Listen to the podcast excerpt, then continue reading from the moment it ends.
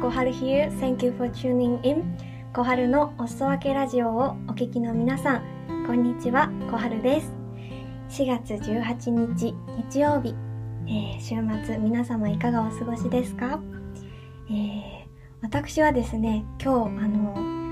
アースデー東京2021っていうところの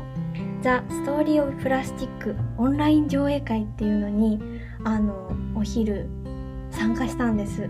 あの The Story of Plastic っていうそのプラスチックの問題とかあとはゴミ？環境問題だったりそういうのに着手した、えー視点を置いたそういうドキュメンタリー作品の上映会だったんですけれどあとその後そのアースデー東京さんとかあとグリーンピースジャパンさんっていうところがあってそこの方にお話を聞いたりとか、意見を交換みたいなそういう時間もあってすごく有意義なあの時間でした。プラスチック問題とかあとゴミ問題とかそういう環境に関する問題にすごく興味があってなので、えー、と今日はこういうドキュメンタリー作品とか見れてとても勉強になりました、えーさてですね今日のあのお届けするテーマは、えーエコでサステナブルな暮らしのすすめと題してあのエコでサステナブルなって言ってるんですけどなんかその持続可能なそういう暮らしをしていくにはどうしたらいいかとかあとは今先ほども言っていたプラスチック問題とか環境問題に対してじゃあどうやって問題を解決していくには自分はどういうふうに選択していったらいいのかっていうふうにあの考えていきたいなと思っています。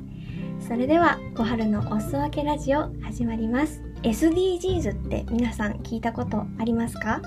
えー持続可能な開発目標。 Sustainable De Development Goals の略称ですけれどあの国際目標ですね。多分皆さん聞いたことはあるだろうなとは思いますけどより良い世界に持続可能なより良い世界にしていこうっていうあの国際社会でみんな今決めている、まあ、SDGs っていう目標ですけどそれに日本も参加あの取り組んでいてで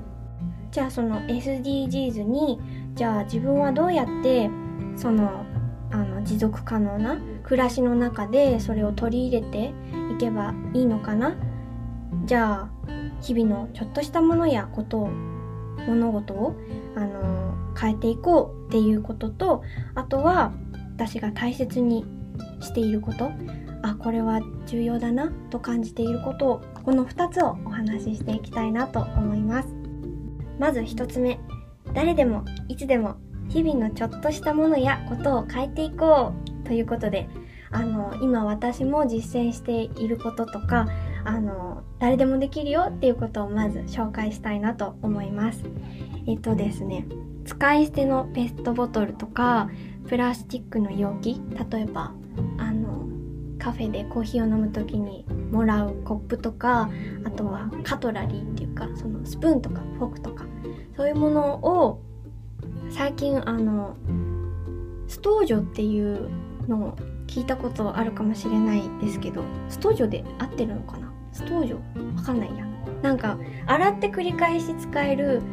それにちっちゃくなるっていうものがあって最近私は使い始めたんですけどそういうあの何度も洗って繰り返し使えるマイボトルとかマイタンブラーとかそういうのを持ち歩いたりあとはみんな多分今有料化されているあのビニール袋ビニール袋じゃなくてマイバッグを持ち歩いたりとかあとは買い物をする時なんか例えばお洋服を買いたいなっていう時はなんか古着屋さんに行ってみるとかあとはフリーマーケットとかリサイクルとかなんかその新しく洋服を買うっていうのもいいけれど今あるものであの誰かが使ったものをあの今度は自分が使うとかそういう風に買い物をする時にちょっといつもと違うところで買ってみようかなみたいなそういう風に選択していくのもいいかなと思います。次に私が暮らしの中で大事だなと感じていることを2つお話ししようと思います、えー、1つ目はですね買い物は一種の投票っていう風になんか思っていてあのー、今巷は便利で安くてお手軽でな何でも物が溢れているじゃないですか。でその時になんか安ければいいとか便利ならいいってそれまでの私はあの結構マキシマリストというかもう物をたくさん買いたいみたいな所有したいみたいなそういう物欲にかなり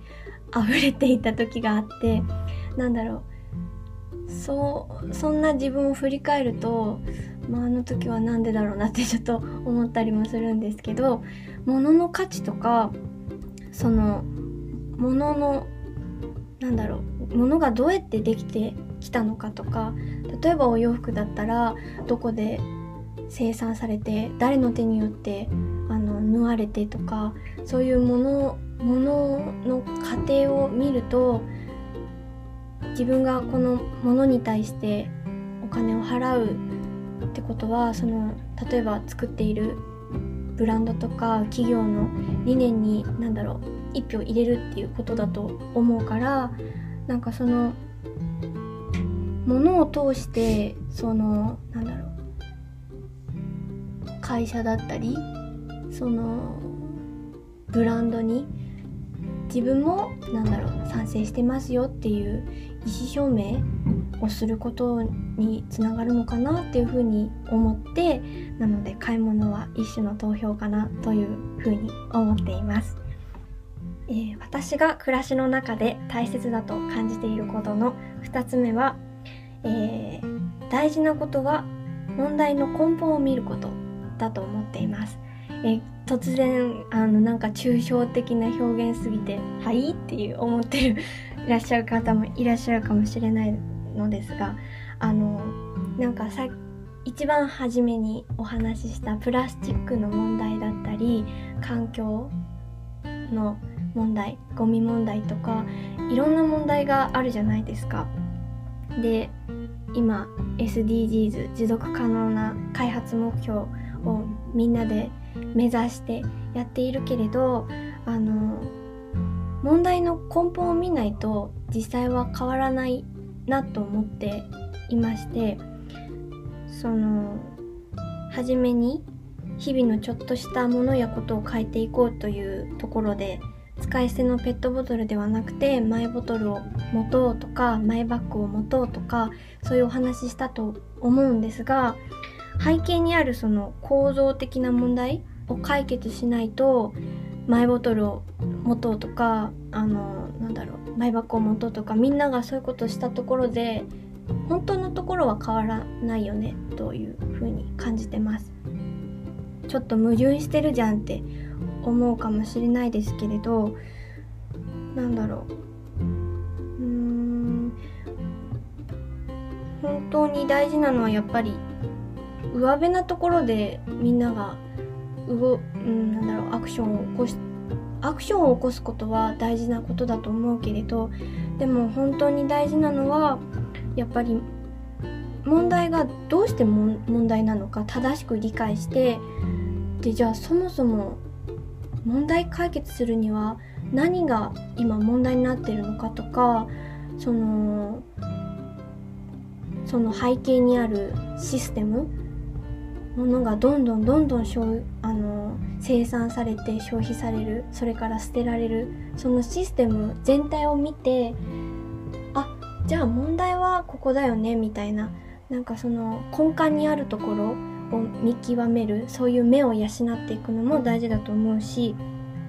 やっぱり賢く清い消費者になることが一番なのかなというふうに感じています。えー、本日はエコでサステナブルな暮らしのすすめと題してお届けしてまいりました。いかがだったでしょうか、えー、なんか正直なところまだまだ私はほんなんだろうこの表現で合ってるのかなとかいろいろ考え結構考え抜いて今日はお話ししてしてみたんですがうんまだまだ本当に私は勉強中並みなので